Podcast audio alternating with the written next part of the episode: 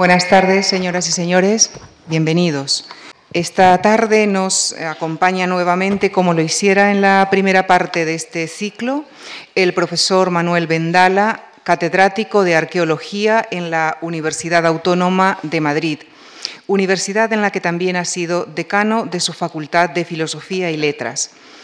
Especialista en arqueología clásica y en las culturas ibérica e hispano-romana, es autor de numerosos artículos de investigación, también ha participado en obras colectivas y entre sus libros destacan títulos como La necrópolis romana de Carmona, Sevilla, o Tartesios, Íberos y Celtas. Ha comisariado numerosas exposiciones, entre ellas la reciente dedicada a Aníbal. Es patrono del Museo Arqueológico Nacional, miembro del Instituto Arqueológico Alemán y de la Real Academia Sevillana de Bellas Artes. Es también académico de la Real Academia de Doctores. Ustedes saben que por diversas circunstancias, algunas de ellas dolorosas y hasta trágicas, hoy vivimos con intensidad la dualidad entre Oriente y Occidente, entre lo oriental y lo occidental. Sin embargo, hay una ciudad donde esta dualidad está particularmente presente, tanto cultural como históricamente. Una ciudad que fuera destruida por Septimio Severo, el, emperador romano del que hablábamos la semana pasada, y posteriormente reconstruida por Constantino para convertirse en una nueva Roma hasta ser conquistada por los turcos. Me refiero a Bizancio, Constantinopla, Estambul la gran ciudad charnela entre Oriente y Occidente, entre la antigüedad y el medievo, hasta donde nos llevará el profesor Manuel Vendala, con quien ya les dejo. Muchísimas gracias. Gracias, buenas tardes a todos. Quiero empezar por agradecer a la Fundación Juan March y a su representante como directora de los ciclos de conferencias, a doña Lucía Franco, que ha tenido la amabilidad de decir estas palabras iniciales. Por supuesto también a Enrique Baquedano, el coordinador o organizador de este, de, este, curso. Y les diré que estoy muy complacido de volver aquí. Me parece muy saludable y para mí muy reconfortante eh, ocupar este lugar para poder charlar con un público numeroso y sé que muy interesado en los temas que se ofrecen desde esta tribuna, para comentarles lo que ha dicho eh, Lucía Franco sobre hablar de, Bizancio, de Constantinopla, Estambul, la gran ciudad charnela, como decía en el título de la charla, entre Oriente y Occidente, entre la antigüedad y el medievo, que todas lo son un poco, evidentemente, pero bueno, aquí se produce un fenómeno de preparación del medievo de una manera peculiar. Y me pareció oportuno también eh, comenzar la charla eh, haciendo una introducción del por qué el sentido de elegir esta ciudad como, como, Constantinopla, fundamentalmente ese es un nombre básico, aparte de Bizancio originariamente, en la línea de lo también expresado en la presentación, que es que estamos en un ciclo de ciudades, sobre las ciudades. Eso es. Este sería la, la portada de los dos dípticos de los dos ciclos que hemos dado sobre esta cuestión. Un ciclo o unos ciclos que pretenden enriquecer nuestra percepción, nuestro sentimiento de pertenecer a una cultura determinada, mirando a su formación, a los orígenes de una civilización que nos alienta, que nos conforma. ¿eh? En el enunciado de la idea de que somos ciudadanos, es decir, partícipes de algo que llamamos ciudad, partícipes de una civilización, que, palabra que viene de, de Kiwitas, se subraya un hecho básico determinante de que es una forma de cultura basada precisamente en la ciudad, en la organización en ciudades. Quiero decir, somos de esta ciudad, los aquí presentes, o vivimos en esta ciudad que es Madrid. En el enunciado, en la idea de que somos ciudadanos y partícipes de una civilización, se subraya un hecho básico, determinante, de que es una forma de cultura basada en la ciudad, como decía, en ciudades. Es un hecho obvio, conocido, pero Precisamente por, obvio, no se suele reflexionar a menudo en lo que significa justamente el sentirse ciudadano. Eh, es un hecho sustancial, como digo, que es el que nos convertimos en una especie peculiar de humanos, que es lo que llamó Aristóteles, que para mí es un concepto básico para entender todo lo que he hecho en mi vida en, muchas materias de investigación histórica y arqueológica, que es ser un zoón político. El, digamos, y ponía la invitación de la idea de vivir en ciudades poniendo un referente que es un viejo mapa del que también habló el otro día eh, el profesor Alvar, que es la tábula de Poitinger, donde se ve la ciudad de Roma como la, gran ciudad eh, representante del mundo antiguo. Piense que eh, ser zoón politicón, animal político, que no significa, como a menudo se dice, el ser propenso a presentarse a cargos políticos, sino vivir en la ciudad, ser parte de la, una ciudadanía, pero piense que nosotros empleamos vocablos como urbanidad, de urbe, para hablar de la forma de conducirse adecuadamente en sociedad, de civilizado por contraposición a bárbaro, hacer política de polis, de ciudad, con el nombre griego, a la gestión de la cosa pública. Sin entrar detenidamente en todo lo que significa e implica esto de la ciudad y del zoon politicón, solo diré que eh, un hecho esencial, determinante, que me parece esencial para entender el curso de lo que luego vamos a hablar, es que por ser justamente zoon politicón, nosotros los humanos pasamos de ser criaturas de la naturaleza para ser creadores de nuestra propia naturaleza, que es un hecho básico. ¿eh? Ya saben que las esta es la imagen de un zoon politicón, vamos, tomando como referencia una reconstrucción de un pórtico del foro de Trajano de Roma. en las culturas primitivas, los humanos, los hombres, eh, desarrollaban culturas muy elementales, en principio, que la función principal era adaptarse perfectamente y aprovechar perfectamente el medio, ser buenas criaturas del medio. Pero con el tiempo, el hombre empezó a no, no a, digamos, adaptarse al medio, sino a adaptar el medio a su propia necesidad, a intervenir en el medio, a convertirse, por tanto, en un creador de su propio ambiente. Esto comenzó con lo que llamamos los prehistoriadores o los historiadores el neolítico, simplemente un palabra que no significa nada más que piedra nueva, pero que en realidad significa una tecnología nueva, pero que en el fondo se, se quiere aludir al hecho principal de que el hombre empieza a roturar la tierra, a cambiarla de su aspecto originario para darle una, realidad nueva. Es una cuestión de imponer a la naturaleza el artificio de la acción humana, cosa que se culmina con la construcción de parte sustantiva del paisaje que se convierte en el nuevo ecosistema de ese zoom político del que hablaba. Muchas sociedades antiguas subrayan que sus dirigentes tienen entre sus papeles principales construir la ciudad, construir el ambiente en el que se desarrollan.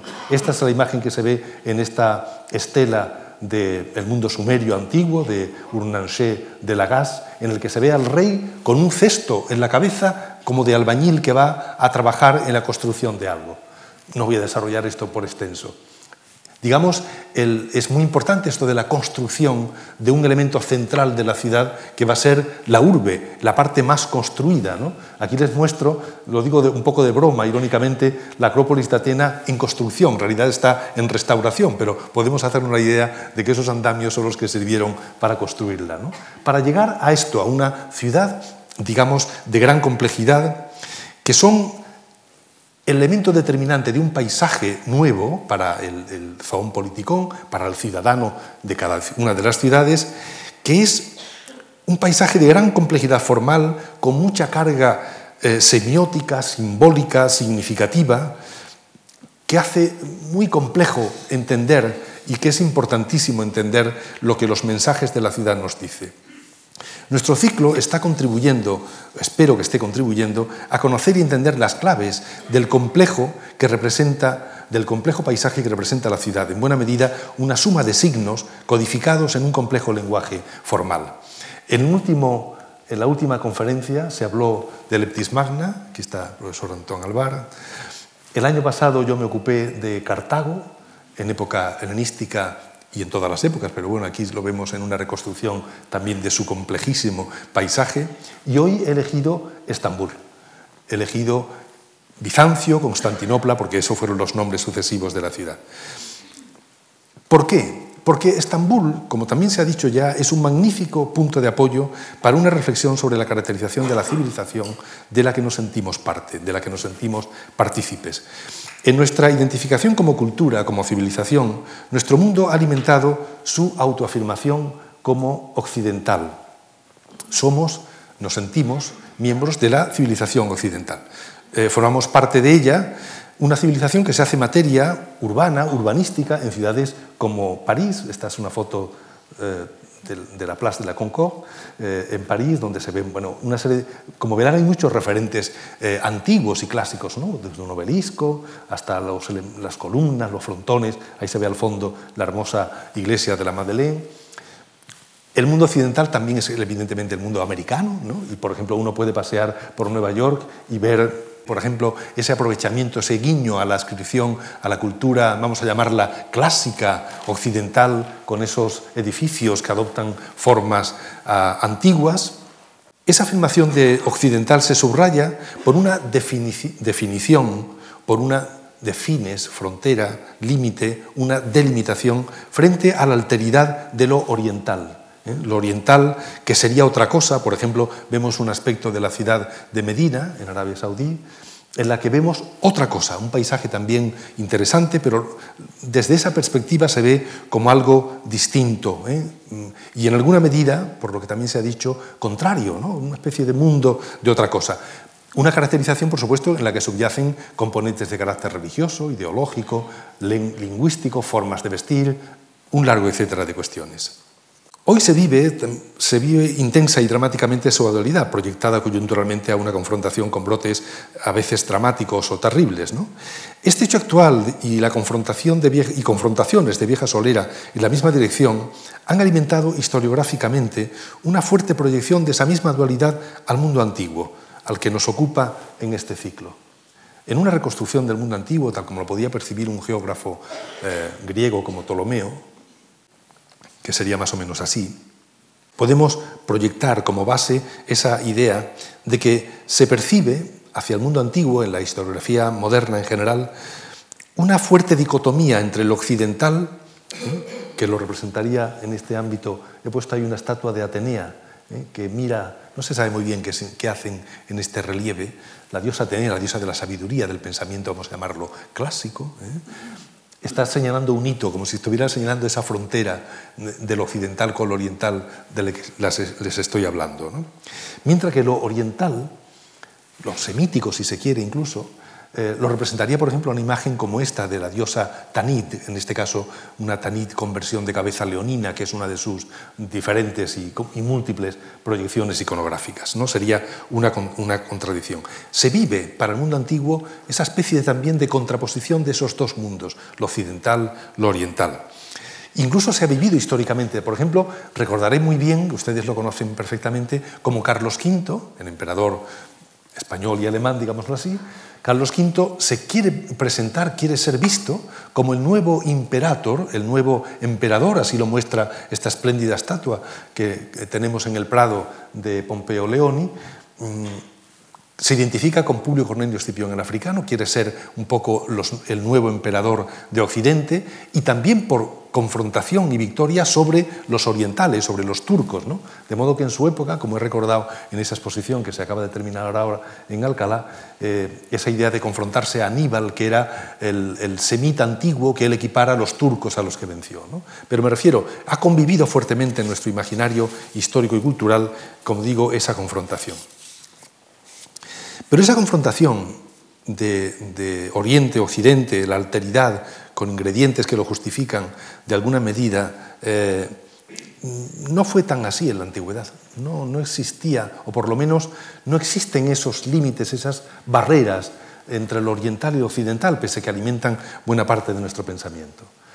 Si volvemos a nuestro mapa de Ptolomeo, uno puede, eh, digamos, pensar y, mirar cómo eh, en los orígenes de la vida civilizada se dan justamente en el Oriente, en el ámbito mesopotámico, en Egipto, que es el oriente de África, es el oriente del Mediterráneo también, digamos, en este punto, estamos en el fondo oriental del Mediterráneo, cosa con un desarrollo que se produce muy atrás, en los milenios, como ustedes conocen muy bien, quinto, cuarto, tercero antes de Cristo, y luego se percibe en esa reconstrucción también general que en, un momento posterior, a partir sobre todo de fines del segundo milenio y luego en el primer milenio, se impone un mundo de mayor vanguardia en el que cuaja una civilización que tiene su mejor símbolo en el mundo grecorromano, lo simbolizo en un arco de triunfo romano para equipararlo también a la puerta de Istar, que es lo que veíamos a la derecha, eh, digamos, como contraposición, insisto, de esos dos mundos, de esa, polarización. Sin embargo, insisto que aunque esa sea la, visión, cuando eh, uno mira la realidad con más profundidad, no existen esas fronteras tan acentuadas. Existen diferencias y existen matices, pero puede ocurrir, por ejemplo, que nosotros, Hispania, tiene un componente oriental en su desarrollo histórico en la antigüedad y luego, por supuesto, en la Edad Media, tan potente vinculado al oriental que es un verdadero Oriente en Occidente, así lo vieron eh, desde los antiguos a, Prosper Mérimée, por ejemplo, a los modernos que vieron en Hispania una especie de algo exótico ¿no? en, relación con el mundo, digamos, europeo del siglo XIX o del siglo XVIII. Pero aquí en Hispania, en la antigüedad, eh, su dios más importante era Melcart, el dios fenicio de Cádiz, que vivió como dios hasta el fin de la antigüedad y era respetadísimo de siempre.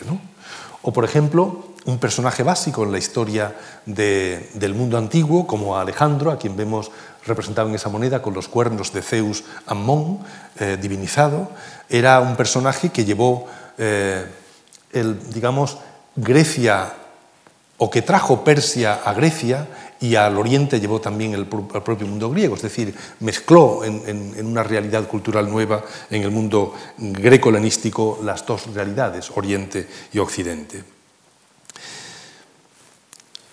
En la conferencia del, día anterior, el profesor Albán nos mostraba, por ejemplo, Leptis Magna, una ciudad norteafricana de fundación fenicia, que todavía en época romana mostraba, como se vio muy bien el otro día, en, el epígrafe dedicatorio del teatro, un epígrafe en el que conviven las dos escrituras, la, latina eh, con su hermosura de letras y también con su hermosa letra la neopúnica en la parte en los dos renglones inferiores. Y el dedicante es un personaje que se llama Annobal, como Aníbal, es un, un, dios, un nombre de estos teóforos semíticos, y son gente que tienen cargos que todavía son sufetas eh, a la manera semítica, es decir, es una ciudad en la que convive con una formalización claramente romana en su aspecto básico, como se vio muy bien el otro día, pero que convive esa raíz, esa realidad que alienta muchas cosas. Podríamos haber elegido para tratar de mm, este asunto y elegir una ciudad que sirviera de laboratorio de ideas, muchas ciudades, de, por ejemplo, muchas hispanas. Podríamos hablar de Cádiz, o de Córdoba, o de Sevilla, o de Marsella, o de la propia Roma, para vivir en, ella esa coexistencia, la convivencia de, esas dos, de, esas dos, de esos dos mundos y cómo se traban en buena medida entre sí. Elegido, elegimos Estambul, eh, Constantinopla. En realidad, por su historia, Constantinopla, Bizantium ahí en el mapa de Ptolomeo, se comporta en realidad como una especie de jano bifronte, ¿eh? una especie de realidad y como un dios que mira hacia los dos lados, a un lado y al otro era el dios de las puertas, de los comienzos. Diré como paréntesis eh, que debido a esa idea se le, se le dedicaba al dios Jano el comienzo del año, porque era el que daba la espalda al año viejo y entraba en el año nuevo. Y estamos en el mes de Jano, en Januarius, enero, ¿eh? que es esa misma idea. Bizancio, como lo vemos aquí de nuevo en la tábula de Poitinger, representa el aprovechamiento de un punto clave en el desenvolvimiento de los intereses comerciales y territoriales que se desencadenaron en las fases iniciales de las civilizaciones mediterráneas. Es una época para la creación y la consolidación de la ciudad, en la que fue decisivo el comercio, las relaciones interciudadanas, la navegación, el abrirse a nuevos horizontes. Sobre todo a partir de la época micénica, es decir, la primera gran cultura griega, eh, empezó un afán por controlar eh, territorios muy lejanos para comerciar con lugares donde se hallaban las mercancías que desde la propia, el propio mundo micénico y los que estaban cerca se ambicionaban. Y vemos un mapa, este eh, es simplemente un mapa mediterráneo donde están una serie de puntos que hablan de esos lugares. Pero más expresivo es si les pongo esto, ¿no? un mapa de las rutas marítimas que tuvieron mucha vida en época micénica, en la que a partir, por supuesto, del ámbito central, ahí está en Micenas, del ámbito griego, buscaban contactos con todas partes, también con el occidente, en búsqueda, por ejemplo, de metales. Directa o indirectamente los micénicos llegaron hasta la península ibérica, tenemos testimonios de esa llegada ya digo directa o indirecta, yo creo que bastante directa por otra parte. Pero bueno, en cualquier caso, ellos también estaban interesados en la región de Oriente a la que se iba por, el, por digamos, hacia el Mar Negro, hacia el fondo del Mar Negro. Pero estorbaba la dificultad de navegar por la zona del Mar Mar y sobre todo el Bósforo, que era un estrecho terrible. Tanto que solo era factible atreverse la navegación por héroes, por eh, gigantes, poco menos. ¿no? En esa época era muy importante el, contacto a través de, la línea de costa, de ahí la importancia de Troya, todo el episodio que tiene que ver con la guerra de Troya anda en esta dirección, de la búsqueda de horizontes nuevos. Y efectivamente se sabe muy bien que un episodio importantísimo, me refiero en el plano de lo legendario, fue la expedición de los que buscaban Jasón y sus compañeros tripulantes, entre los que estaban nada menos que el propio Heracles, buscaban el vellocino de oro, la riqueza que atesoraba el fondo del Ponto Eusino. Y se basaba precisamente, claro, había que navegar por esta zona. Y esta zona era muy peligrosa, como les acabo de decir. Lo relata muy bien en su libro precioso eh, de Robert Graves sobre el vellocino de oro, de cómo era la dificultad de navegar por el Bósforo. Dice, el Bósforo, había anunciado Fineo, es un ciego de estos sabios que eh, conocen todo, y anunciaba y preparaba a los navegantes de los peligros. Eh, el Bósforo mide 16 millas y se parece mucho más a un río que a un estrecho, sobre todo donde se hace más angosto, no más de media milla de ancho, pues recibe las aguas de un mar inmenso alimentado por varios ríos de enorme caudal. Ay, amigos míos, cuando las nieves derretidas bajan de las grandes estepas del norte o de las montañas del Cáucaso, hacen crecer esos ríos con enorme caudal. Y cuando los violentos vendavales del noroeste empujan aquella tremenda masa de agua hacia el Bósforo, ya podéis imaginaros qué cataratas rugen por el estrecho. Fineo aleccionó, y aquí termina la cita de, Graves, aleccionó a los argonautas sobre cómo superar las dificultades, sobre todo el peligro que les esperaba al llegar a las rojas azules, se decía que eran dos enormes peñascos flotantes en continuo movimiento que chocaban entre sí aplastando a todos los que pretendían pasar entre ellas. Esto es lo que cuenta eh, el mito de que eh, Jasón, ayudado por Medea, consiguió, porque estaba el vellocino de oro que veis, que ven ustedes aquí, estaba guardado, vigilado y no podía accederse a él por un, dragón o una serpiente eh, siempre insomne, pero que impedía, ya digo, acceder al vellocino de oro. Medea, una maga, digamos, del lugar, que se prendó de Jasón, que estaba muy bien, eh, decidió dormirla con sus eh, engaños y le permitió llevarse el vellocino. Esto lo cuentan muy bien los cómics de cosas modernas, en la que se ve ahí como Jasón, eh, digamos, va a acudir al vellocino, o se cuenta en este mm, bello eh, motivo de cómic, ¿no? de un dragón que está acechando a quien se acerque, en este caso Medea, para coger el vellocino. En realidad yo pienso que la imagen del dragón es, o, el dragón es una metáfora de ese de esa serpiente del estrecho de los Dardanelos, que como he contado antes, aquí está eh, Constantinopla, Bizancio, en la boca de la embocadura de, este estrecho, que era innavegable, como acabo de comentar. Y efectivamente, viendo esta imagen también de las aguas agitadas, se comprende muy bien lo que antes decía. Y les decía que, como curiosidad, al fondo del eh, Ponto Usino, del Mar Negro, había una Iberia y un pueblo íbero, ¿eh? los íberos del Cáucaso.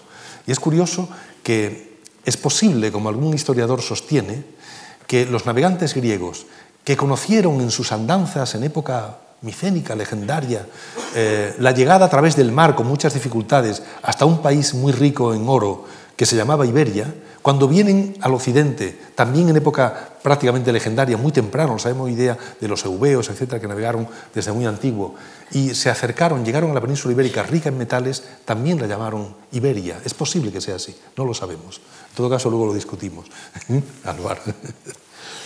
La fundación de Bizancio se hizo en la madurez de la colonización, cuando los sistemas de navegación en el siglo VII ya eran muy avanzados, se podía retar al Bósforo y navegar por él, y de ahí que surgiera la necesidad, los megarenses lo hicieron, fundaron, los habitantes de Mégara, que está al oeste de Atenas, fundaron primero Calcedonia, al lado derecho, al lado asiático del Bósforo. Y una vez que conocieron el sitio y la zona, pensaron que era mucho mejor el lugar de Bizancio, el lugar del lado occidental.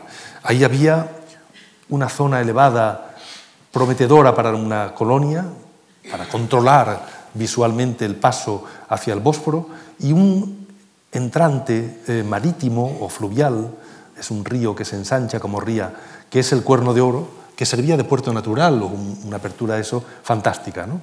Y decidieron crear Bizancio poco después de la fundación de Calcedonia, eso ocurría hacia el 660-658, dirigido todo eso por un tal Bizas, que es un nombre local. Seguramente lo vemos aquí representado en una moneda como indicio de una fusión, como era normal en estos casos, de gente griega que se une a gente del lugar para crear una nueva población, esa fusión, como hicieron aquí los marselleses, bueno, los los masaliotas o focenses, cuando crean Ampurias, Emporión, se unen también a los sindiquetes del lugar y crean juntos, aunque dirigidos por ellos, la colonia de Emporión.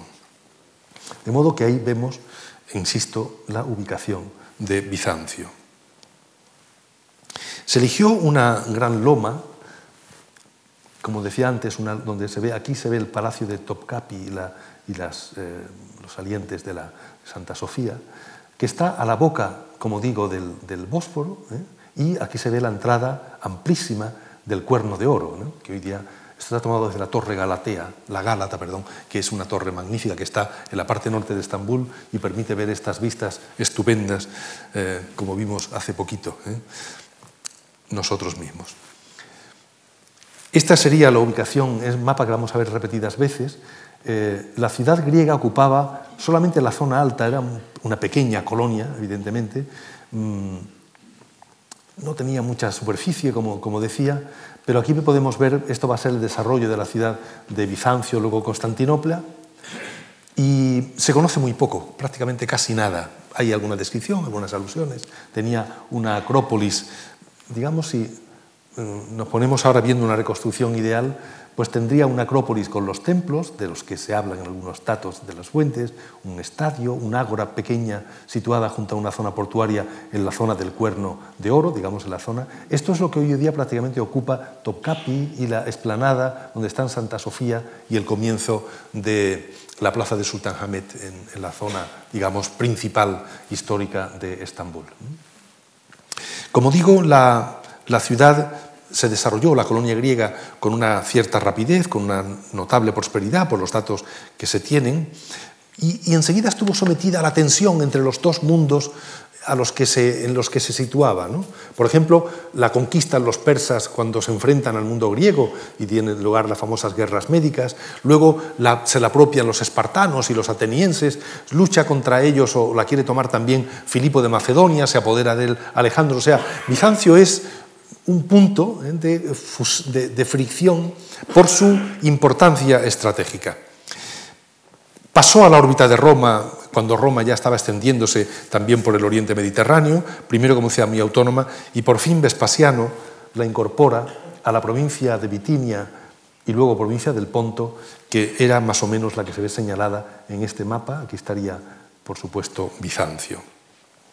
Cuenta Polibio, no quiero extenderme en ello, que en su tiempo, o sea, siglo II a.C., dice, desde el mar los bizantinos ocupan el lugar mejor situado de todo el mundo, aunque por tierra sea más eh, desfavorable. Por mar, Bizancio está junto a la entrada del Ponte Usino, en posición dominante, y ningún mercado puede entrar o salir de él sin su consentimiento. Es decir, se nota que tiene una clave comercial que la hizo muy rica. En época romana, La ciudad no creció mucho respecto de la colonia griega, más o menos tendría la superficie que abarca esta nueva línea roja, como se ve muy poquito más grande que la parte antigua. Tendría un, el ágora antigua estaba, estaba por aquí, pero ahora el, ágora se debió desplazar hacia el centro, a lo que será ya luego definitivamente la plaza principal donde se puso el agusteón que veremos luego y otras cosas. Ya hubo o, se dejaba libre el territorio que ocupará un lugar principal que es, o un edificio principal que es el hipódromo, y también va a estar cerca eh, la zona, digamos, palaciega u oficial que veremos que ocupará este sector en el futuro.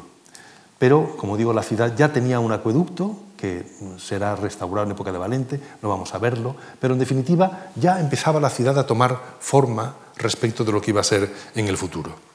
Por ejemplo, en, la plaza del, foro había, se conoce por los textos, una imagen de bronce del dios Helios, que siempre fue muy importante en este lugar.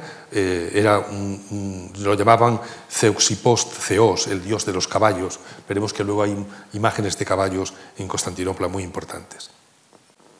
La necrópolis de la ciudad estaría por esta zona, que es donde hoy está el Gran Bazar y la Universidad Antigua de Estambul. Por ahí estaban las necrópolis antiguas. A fines del siglo II, sin embargo, como también se recordado en la introducción, la ciudad fue prácticamente destruida, porque se puso del lado en las guerras civiles que siguieron al gobierno de Cómodo, estamos hablando ya de muy avanzado eh, fines prácticamente del siglo II, antes de, después de Cristo, se entiende, eh, la ciudad entra en el conflicto de la guerra civil que se desencadenó, como digo, a la muerte de Cómodo, se pone del lado de Pestemio Níger, que era el contrincante de Septimio Severo, y Septimio Severo no perdonó esto a la ciudad, la sitió durante varios años, fue terrible el sitio, la destruyó, hubo hasta canibalismo para, para soportar la presión de nuestro querido Septimio Severo del, del, otro día, pero al final la ciudad, como digo, tuvo que sufrir una total destrucción. Ya el hijo de, de Septimio Severo, que empezó a gobernar eh, en vida de su padre con él, Caracalla, vuelve a, recuperarla tratan de rehacer la ciudad. Sin ampliaciones, pero con un nuevo trazado, hace muchas cosas.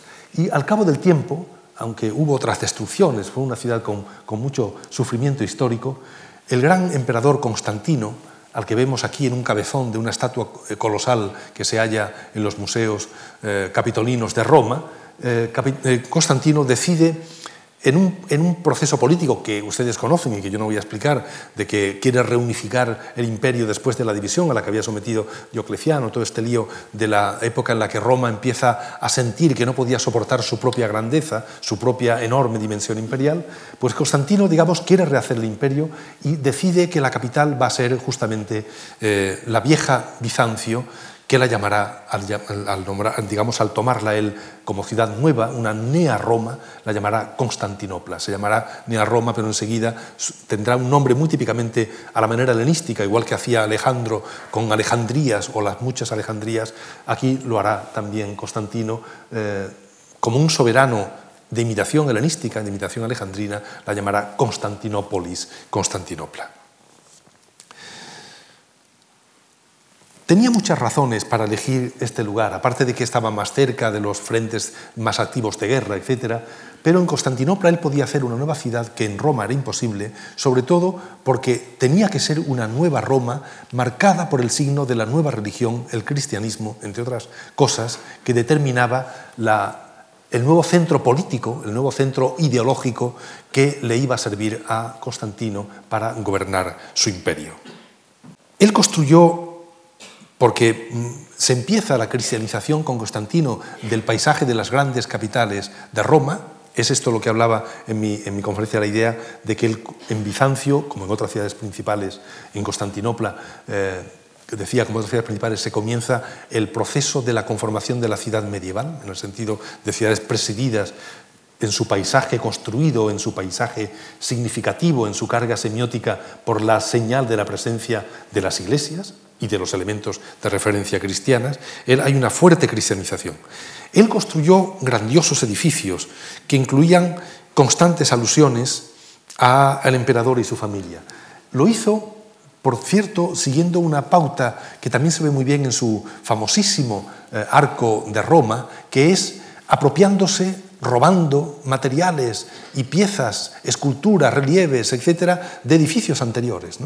El, perdón, el arco de Constantino de Roma, ya saben ustedes que es un verdadero museo de arqueología, porque él reúne aquí tondos de época de Adriano, relieves de Adriano y de Marco Aurelio que están por aquí arriba, los grandes relieves de época de Trajano que estaban en el foro. Él prácticamente destroza buena parte de los foros imperiales para hacer su propio arco de triunfo. Es una, es una manera de, eh, de, por una parte, tiene un doble sentido, de apropiarse de la tradición anterior materializada en las obras artísticas que le daban sentido y forma y a su vez, eh, digamos, mm, aprovecharlas porque tampoco tenía la cantidad de talleres que necesitaba para sus complejos proyectos eh, ciudadanos de entonces. Como decía, en, en, Bizancio, la nueva Constantinopla, hace una ciudad que será pues, casi cuatro veces más grande que la originariamente romana. ¿eh? La muralla de Constantino llegaba, por donde está aquí señalado, como ven, una superficie enorme. Se consolida este eje principal, que es lo que se llamaba la Mese, y que es en realidad la gran calle, la gran arteria, que hoy con diferentes nombres sirve también de columna vertebral de la urbanística de la ciudad actual de Estambul. Y él construye muchas cosas, entre ellas un foro de Constantino, un foro circular, siguiendo modelos también orientales, como los de Geras, Gerasa, en este punto a la puerta de la antigua puerta de, la muralla romana, que lo podemos reconstruir así, hecho con la grandiosidad que era esperable entonces, con una columna en el centro de la que luego hablaré, un, senado con esta estructura peculiar que se pone de moda en estas épocas ya del Bajo Imperio, con este arco central entre doble pareado de columnas y al fondo un espacio que sin duda imita el Panteón de Roma y luego montones de esculturas. Y entre las esculturas que, pueblan esa plaza, él puso tanto esculturas, vamos a llamarlas paganas, como cristianas. Allí se podían encontrar los, los paseantes por la plaza del foro de Constantino, pues a la diosa Atenea o a, la diosa Tetis, eh, o a Daniel entre los leones, o a los, digamos, representantes del culto cristiano. El buen pastor estaba ya también presente. Él quiere, digamos, dar la muestra de que él está asociado al mundo del cristianismo. En la inauguración que se hace en el año 330 de la ciudad, hubo procesiones y fiestas paganas, pero también cánticos cristianos.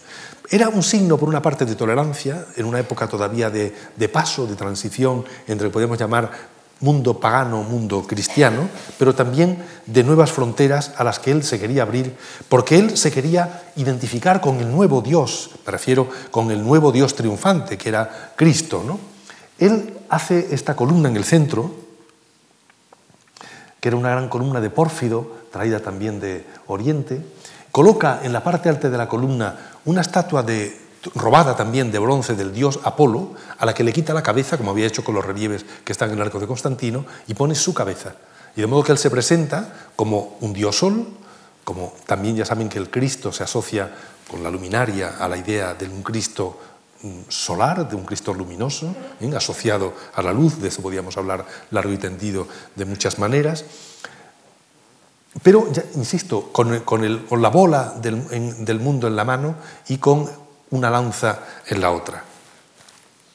Esta columna se conserva todavía muy mal parada, llama la columna quemada, un incendio en el siglo XVIII que afectó incluso al Gran Bazar, obligó a ponerle unos cinchos de hierro para mantenerla así, pero se conserva todavía en el sitio que ocupó en la antigüedad, ¿eh? en, esta, en la calle la Jenny Seller Kadesi, que se ve aquí, ahí al fondo se ve una mezquita, ahí al lado está la propia universidad antigua. Y es la columna que el autor de la tábula peutingeriana coloca junto a la imagen alegórica de la ciudad para simbolizar que era el elemento de referencia principal de la ciudad de Constantino. ¿eh? Seguramente esta es la columna con el dios Apolo, en este caso Constantino Cristo, ¿eh? con el lobo. Y lo curioso es que se decía que en, la, en, en el pie, en la base de la columna, se habían enterrado como reliquias o talismanes el primitivo Palladium de Roma, pero también varias reliquias de santos y las cruces de los ladrones que murieron con Jesús, con Cristo.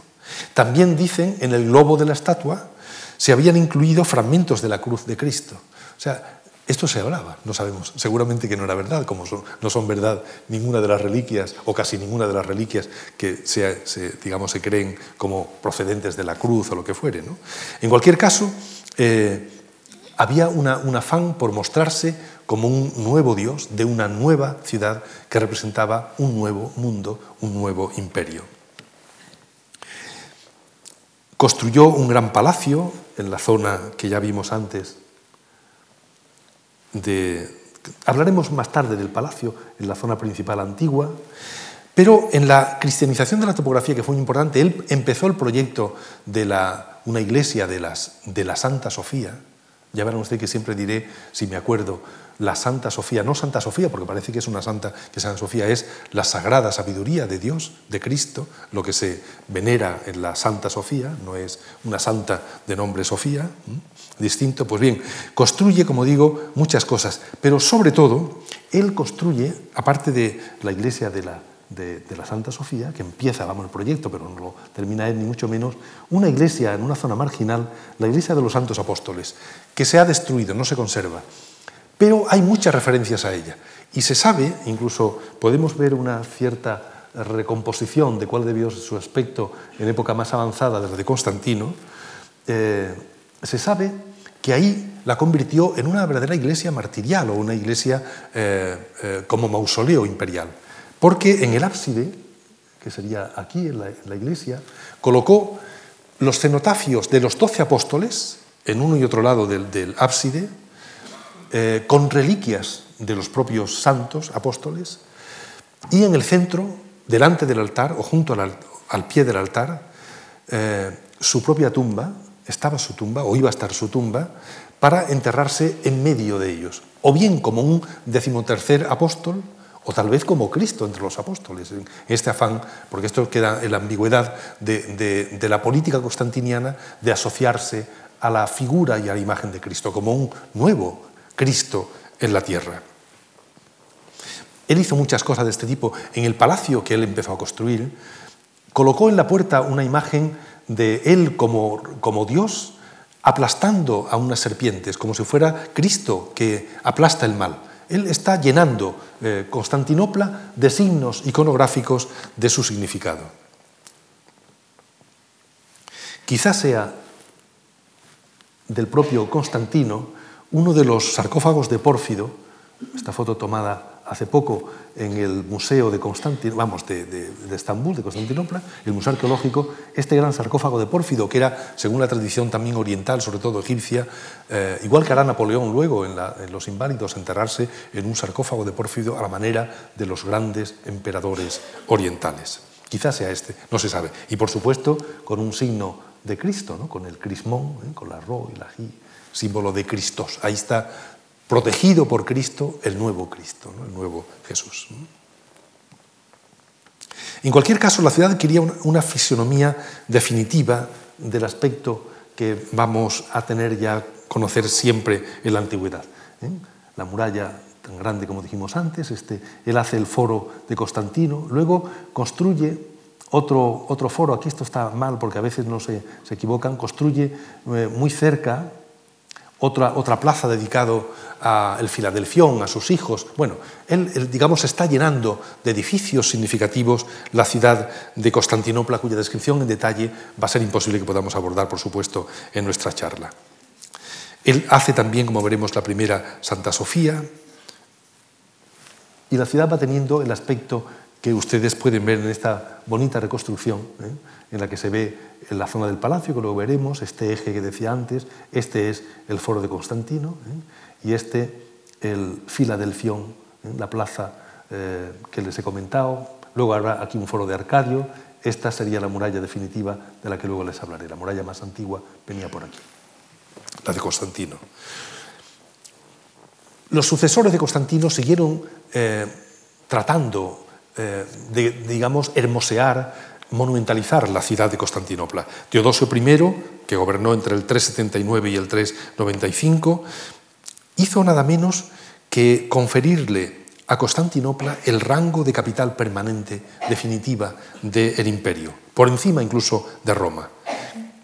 él realizó un nuevo foro, de nuevo siguiendo las pautas de los foros tradicionales o imperiales, ¿no? con unos grandes porticados, gran uso de arcos, una columna historiada siguiendo los modelos de las columnas también romanas, de Trajano, de Marco Aurelio, etc., coloca además unas hermosísimas puertas que se ven en este lado, que se pueden reconstruir con bastante facilidad así, unas puertas monumentales con estas, estos apoyos de grandes columnas y un gran arco central. Es un poco como la puerta de Alcalá, como verán ustedes, o muy parecido.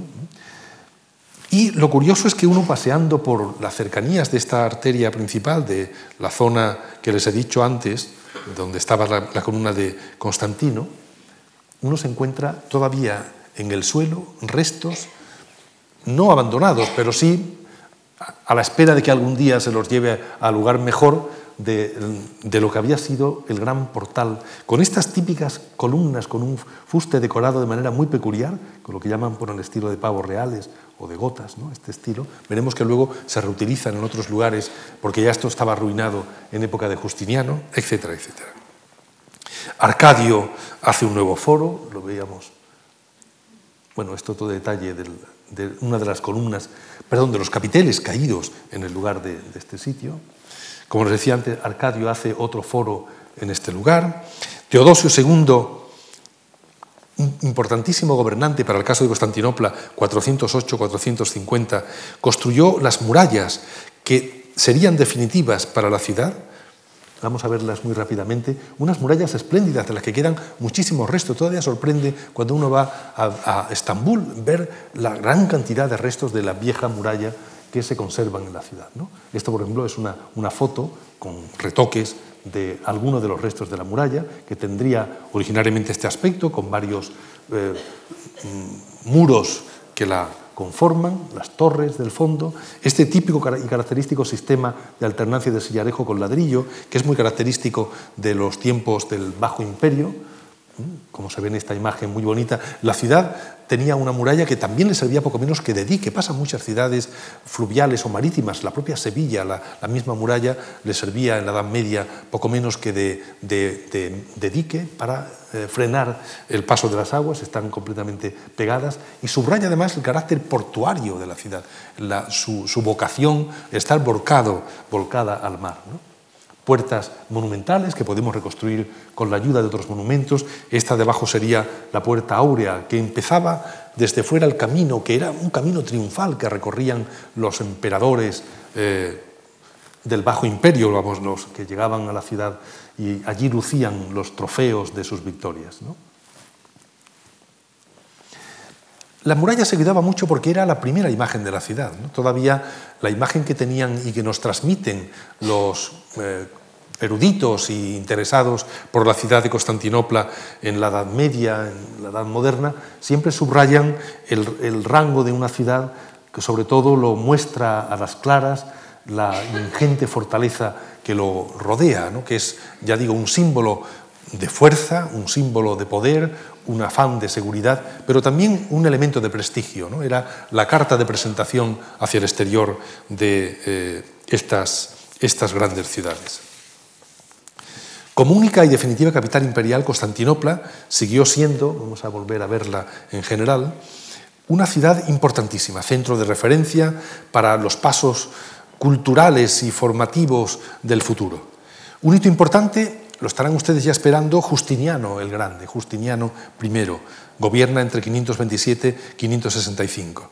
El gran Justiniano, que podemos eh, mirar a los ojos a través de este hermoso eh, cuadro, cuadro musivario de San Vital de Rávena, un gran emperador que quiso hacer la renovatio imperi, es decir, la restauración del imperio romano, hasta el punto de que él consigue prácticamente rehacerlo, es muy importante en la historia mediterránea, que ahora con capital en Constantinopla el imperio se rehace casi entero. Uno ve esta, esta marca en amarillo de lo que eran los territorios del imperio que podemos llamar bizantino o, justinianeo.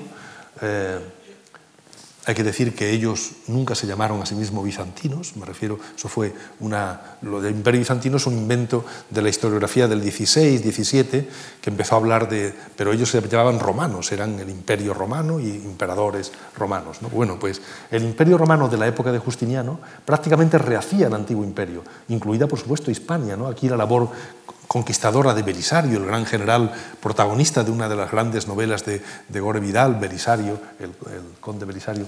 Eh, en fin, digamos que ocuparon gran parte de Hispania. Eh, en este caso, el, general Liberio se llamaba, el que le tocó eh, ocuparse de la conquista de la parte de la península ibérica. Él hizo, este Justiniano, una gran labor política y cultural que podemos evocar en su riqueza poniendo estos dos mosaicos, estos dos paneles que están representándolo a él y a su cortejo y a su mujer Teodora y el suyo doméstico en los mosaicos de San Vital de Ravenna, de Rávena, en Italia. Eh, hermosísimos mosaicos que permiten ver además un poco la riqueza, el lujo de la corte, eh, en este caso justinianea. En Constantinopla, claro es su gran obra, va a ser Santa Sofía, la, Santa Sofía, la, basílica, la catedral, lo que ustedes quieran, de la Santa Sofía.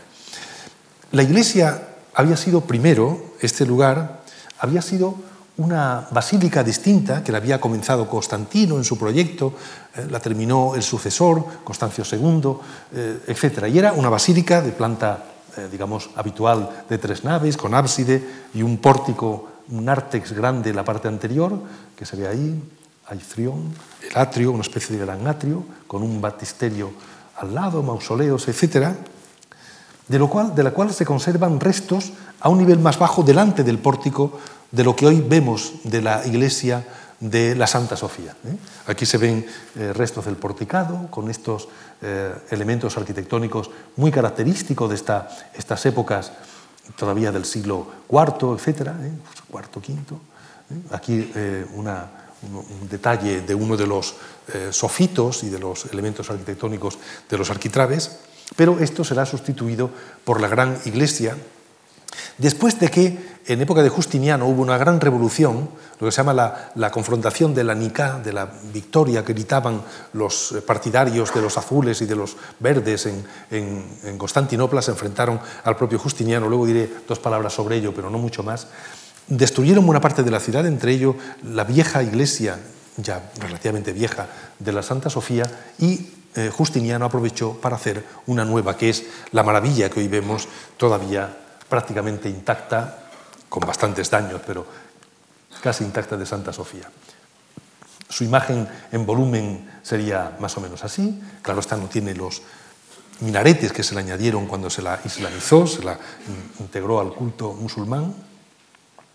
Y lógicamente, hablar de, Santa, de, la, Santa Sofía pues sería hablar horas, ¿no? y no, no es el caso. Simplemente quiero que conmigo contemplen esta maravilla que es perfecto en cuanto a la nueva, esta idea que les decía como título general de la conferencia. Es, eh, de nuevo, el símbolo del aprovechamiento y la llevada a su extremo de toda la tradición arquitectónica romana, que había experimentado esto de los, las estructuras abovedadas, arqueadas, de mil maneras. Eh, todo el experimento es una de mis vocaciones, estudiar el proceso de la arquitectura romana, prodigioso, en cuanto a la creación de grandes espacios cubiertos de bóvedas, de cúpulas, de semicúpulas, etc., esto se lleva a su culminación en la iglesia de la Santa Sofía. Era un poco como la última gran obra, se puede decir, de la arquitectura romana. Pero también está preludiando la gran arquitectura, digamos, de las catedrales medievales y modernas. Es un poco, está dándonos el modelo, y por supuesto, de las mezquitas que serán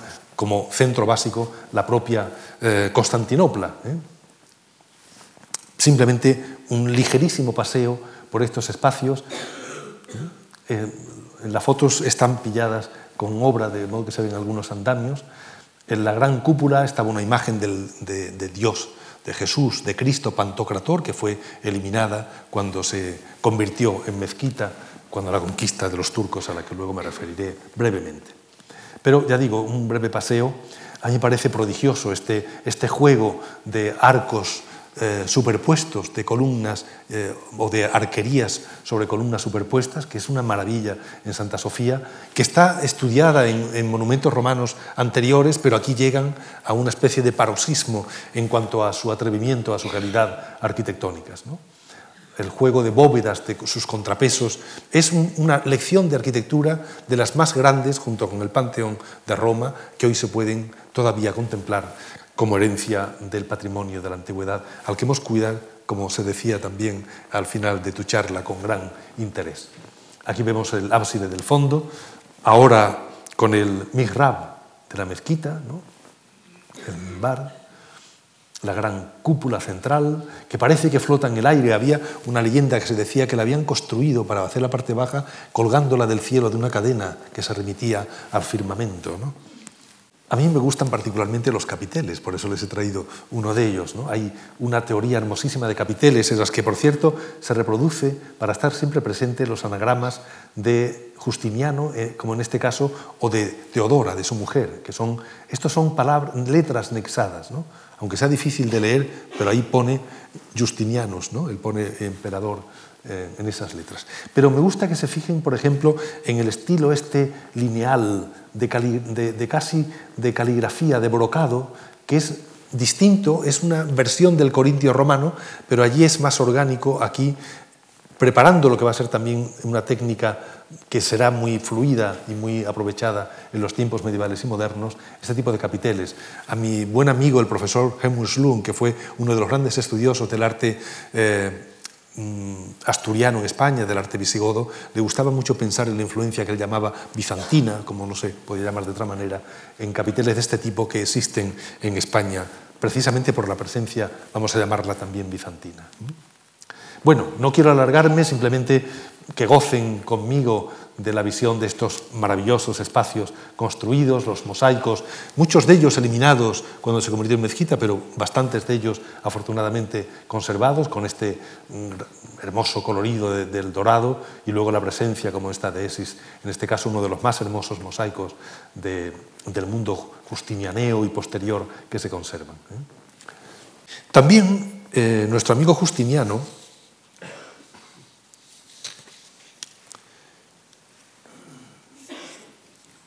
se ocupó de construir en el palacio. ¿eh?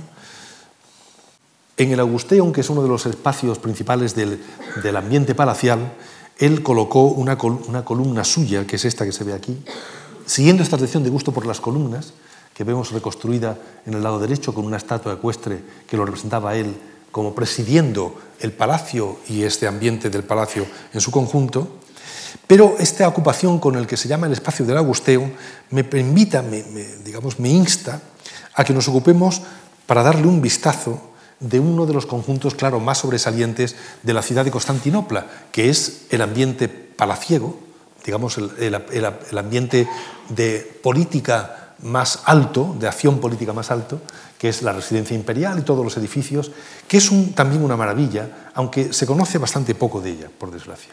Ocupa, como les dije antes, este extremo de la ciudad de Constantinopla.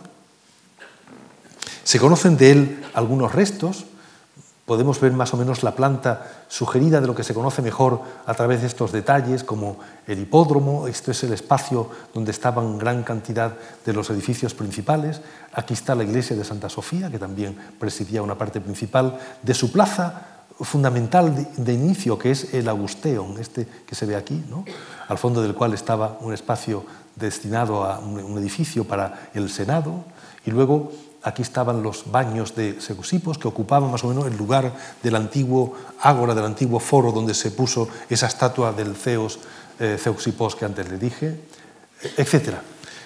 Ya digo, también esto nos obligaría a un tratamiento muy largo. En realidad, lo del Palacio de Constantinopla no es tampoco una novedad en Constantinopla.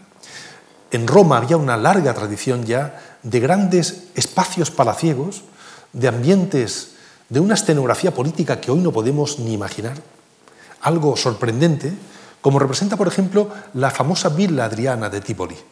Adriano, estamos hablando del gran emperador del siglo II, Adriano se construye cerca de Roma, en Tívoli, una enorme lo llaman la vila adriana. No es una vila en realidad, es una estructura, vamos a llamarla palacial, con montones de edificios que incluyen una especie de mm, hipódromo aquí, eh, bueno, pero termas, grandes palacios, edificios de representación, para que el emperador apareciera representado como dios de diferentes tipos, en escenas complejísimas que lo ofrecen como cosmócrator, bueno, toda una teoría complejísima de la ritualidad política extraordinaria en el caso de Roma en su conjunto y que, de nuevo, en el caso de Constantinopla, se lleva casi a su paroxismo, a su extremo. ¿no? Mm, de nuevo, sin pretender describirlo completo, insisto, porque sería muy largo, aquí se ve de nuevo Santa Sofía, el hipódromo, del que luego hablaremos brevemente, esta plaza del Augusteum, aquí tienen debajo indicado los edificios principales. Este es un edificio del que luego hablaré un poquito, muy importante, señalado con el número 5, que es el Palacio de la Magnaura, la Magna Aura, la brisa eh, magna, se supone que es la, inspiración del propio emperador o cosa parecida.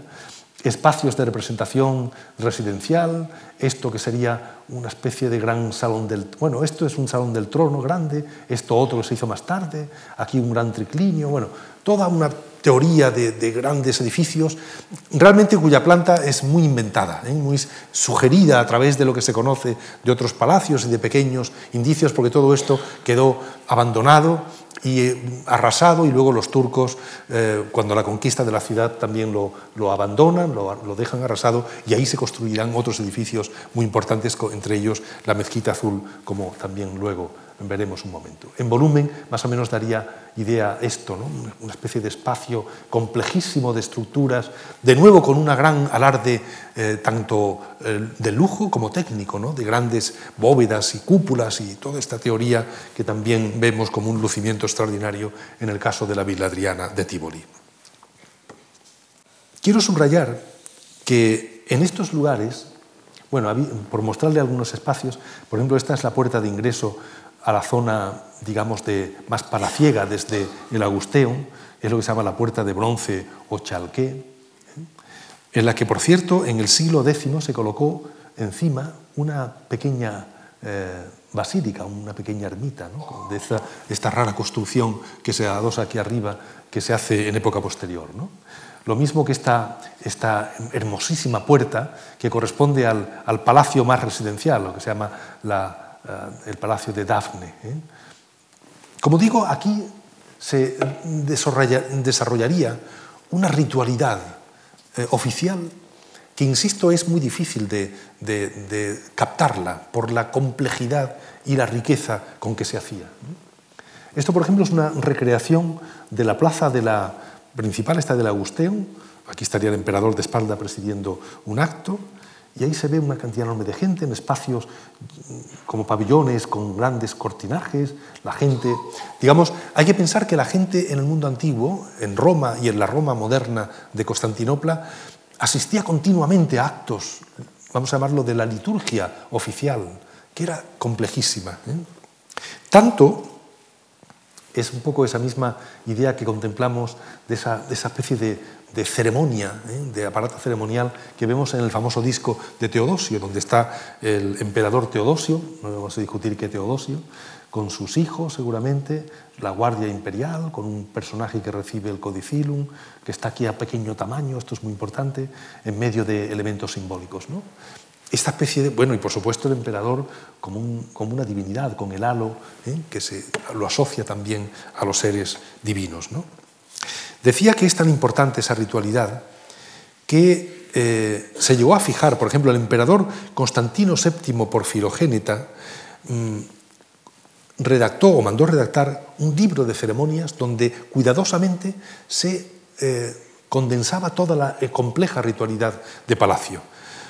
En la introducción al libro comenta que el ceremonial eran acciones simbólicas que proyectaban las ideas de orden, respeto y dignidad ayudaban a reforzar el papel del gobernante al reproducir, a reproducir la armonía y el movimiento dados al universo por el Creador. El imperio era un reflejo del orden eh, cósmico, del orden divino. Se cuenta que el diplomático y obispo Luis Prando fue recibido en el año 949 por Constantino VII y cuenta el ritual y el marco de la recepción. Me voy a permitir leerles un pequeño párrafo. Espero que no dure mucho, dice, hay en Constantinopla, próximo al palacio, un edificio de extraordinario tamaño y belleza que los griegos llamaban o llamaban Magna Aura, eh, Magnaura, el que antes le señalé. Esto es la fuerte brisa. En atención a algunos enviados españoles que habían llegado recientemente, así como de mí y de Liutefredo, Constantino dio órdenes de que este edificio debía ser adornado de manera siguiente. Enfrente del trono del emperador se colocó un árbol de bronce dorado, sus ramas llenas de pájaros igualmente de bronce dorado, y estos emitían cantos apropiados a sus diferentes especies. El trono estaba hecho de tal diestra manera que en un momento estaba abajo en el suelo, mientras que en otro, por un artilugio, se alzaba más alto y estaba arriba en el aire. Este trono era de inmenso tamaño y estaba como guardado por leones hechos de bronce o de madera dorada que golpeaban el suelo con sus colas y rugían con las fauces abiertas y las lenguas temblorosas. Era, era hay que imaginarse el espectáculo ¿eh?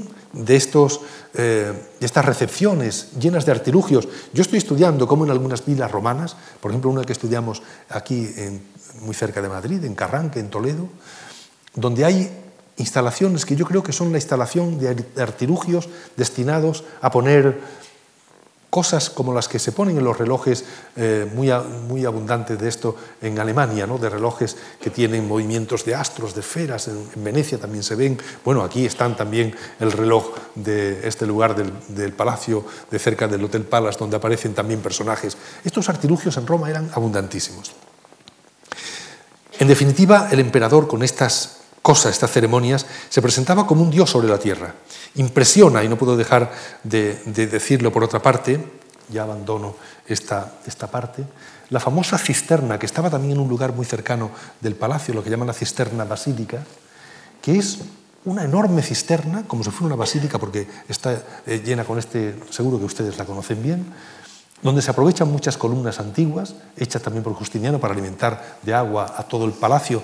Había montones de fuentes, las fuentes eran muy importantes en todo el ritual también palaciego, porque se asocian a la fertilidad, digamos, los emperadores son también como númenes que se asocian al crecimiento de plantas, hay muchos jardines, árboles reales en todo este mundo del ceremonial que les he dicho. A mí me, les confieso que me sobrecogió la contemplación de este lugar de la, de la basílica, ¿eh? la llamada cisterna basílica, hoy día convertida en un espacio libre de las aguas, salvo una pequeña parte inferior, donde, por ejemplo, se aprovechaban columnas como esta, que es, procede del pórtico del foro de Teodosio, como vimos antes, con estos característicos detalles, y también detalles de algunas de las claves con la imagen de la gorgona que estaban también en esa gran estructura porticada de época de Teodosio. Junto al, palacio, no quería, la cisterna estaba eh, por esta zona de aquí, en este sector. Muy importante era el, propio hipódromo, ¿eh? Uno, de los edificios del que quedan más huellas en la actualidad en Constantinopla, en Bizancio o en Estambul, ¿eh? por, decirlo así. Muy rápidamente, este es un lugar no para correr caballos solo, que también, ¿eh? pero era el lugar donde el emperador se reunía con su pueblo. Y lo principal era la pompa quirquense, es decir, no un desfile de enanos y cabezudos o de payasos, sino que era una procesión en la que antes de cualquier tipo de juego aparecían carrozas o como si fueran la cabalgata de los Reyes Magos, que hubo aquí en Madrid no hace nada, eh, con imágenes del emperador, de símbolos imperiales, del imperio, de los dioses protectores, del propio emperador y de su familia. Era todo un ceremonial, es como si la gente estuviera continuamente, esto es un procesionario, se puede decir, aparte de un hipódromo. Aquí importa mucho la pompa. ¿eh? Y, por supuesto, bueno, no voy a contarles con detalle, algo que también existía en Roma. En Roma, aunque sea un poco borroso, el palacio imperial del Palatino también se asomaba al propio circo eh, máximo de Roma, que servía también de, zona de las escenificaciones oficiales. Aquí lo vemos mejor, ¿eh? también esto es el Palatino, aquí está la zona del balconado enorme, de la, balconada enorme, por el que el emperador se asomaba al propio eh, circo máximo. En Constantinopla era de este porte, enorme hipódromo, de una, de una gran calidad arquitectónica. Se conservan algunos restos que permiten esta eh, reconstrucción o estas reconstrucciones. Esto da una imagen de dónde se colocaría el emperador para ver los espectáculos políticos y eh, de carreras de verdad. Y de él se conserva uno de los testimonios más importantes de la vieja Constantinopla, que es el obelisco de Teodosio. Fue traído en parte por Juliano, me refiero la parte de egipcia. Esto también lo había hecho Roma, se había hecho, para el Circo Máximo de Roma. ¿eh? Ahora también se trae un obelisco. Es una forma de integrar un poco el mundo del... Es, por cierto, es un elemento consagrado a los dioses solares, el dios sol siempre está presente en este mundo, y ya saben que en el obelisco se cuenta el tipo de ceremonial que presidía el propio emperador.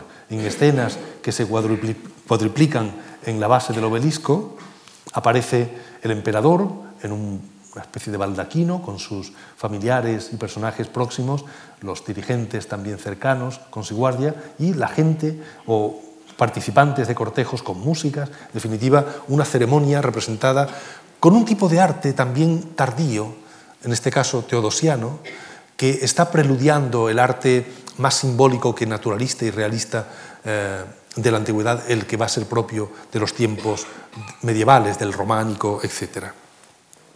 También había en este lugar, se trajo desde, desde Grecia, desde Quíos, una columna con fuste de serpientes enlazadas o digamos, unidas que terminan arriba en un trípode eh, de oro, del cual se conserva la parte de abajo. También se colocó una cuadriga del dios, seguramente de Helios, con unos caballos de bronce que en la época de las cruzadas fue llevado a Venecia, donde están ahora, en, el, San Marcos. Se han guardado, esta es una foto tomada en el Museo Interior de, San Marcos de Venecia. que por cierto, pongo San Marcos, donde están estos caballos procedentes de Constantinopla, porque en su relumbrante eh, cubrición de mosaico dorado podemos ver lo que había sido también la Santa Sofía, que ha sido en buena parte quitados los mosaicos por su conversión en mezquita. Escribía Cortés Arrese, que ha tratado mucho este tema de la relación con Constantinopla, cómo el obelisco y la columna serpentina son símbolos de Constantinopla como continuidad de todas las civilizaciones mediterráneas vistas en el obelisco y griega clásica en la columna serpentina, tal como se ven en este grabado. Era, en fin, Constantinopla una ciudad romana muy a oriente y muy orientalizada, una nea-Roma cristiana. Recuérdese, por otra parte, que el cristianismo es una religión oriental y semítica, y para coronación de ese proceso histórico y cultural, de esa realidad, de esta unión de lo oriental y de lo occidental, fue conquistada, como bien se sabe, por los turcos y convertida en la capital del Imperio Otomano. El 29 de mayo de 1453 entró en Constantinopla el sultán Mehmed II, en su caballo blanco se dice, Atravesó la ciudad, se dirigió a Santa Sofía, penetró en el templo y ordenó a uno de los ulemas que subiera al púlpito, este es el púlpito que se puso luego, el mimbar. Allí proclamó que no había más Dios que Alá y se dio lugar a esta, digamos, islamización o conversión en mezquita de la gran basílica de la Santa Sofía. Los signos de su atención al mundo musulmán con el mihrab que está detrás no visible. Esta es la escalera que sube a donde el dirigente de la oración, el ulema, se subía para eh, orientar y hablar a los fieles. Lógicamente, la ciudad cambiaría sensiblemente con la conquista turca, con la conquista otomana. Los cambios en el paisaje fueron enormes. Empezó a llenarse la ciudad de mezquitas sin embargo, la realización de esas mezquitas significó también un triunfo de los modelos cristianos anteriores, porque las mezquitas, como se ve en la mezquita azul que estamos viendo aquí, siguieron exactamente el modelo de la iglesia de la Santa Sofía. Santa Sofía se islamiza, pero las mezquitas de Constantinopla se cristianizan. ¿Mm? Estamos de nuevo ante estas fusiones que me ocupan. Se llamará Constantinopla hasta 1930, en que se decidió llamarla Estambul, del griego Eistin Poli o poli, dicho ya en griego moderno, en la ciudad, a la ciudad, en referencia a que los griegos la llamaban justamente la ciudad. Ocurrió el cambio cuando Atatürk estableció la república y trasladó la capital a Ankara en el año 1923 y años después, en 1930, se dio oficialmente a la ciudad el nombre de Estambul que ahora tiene. Y muchas gracias por su atención.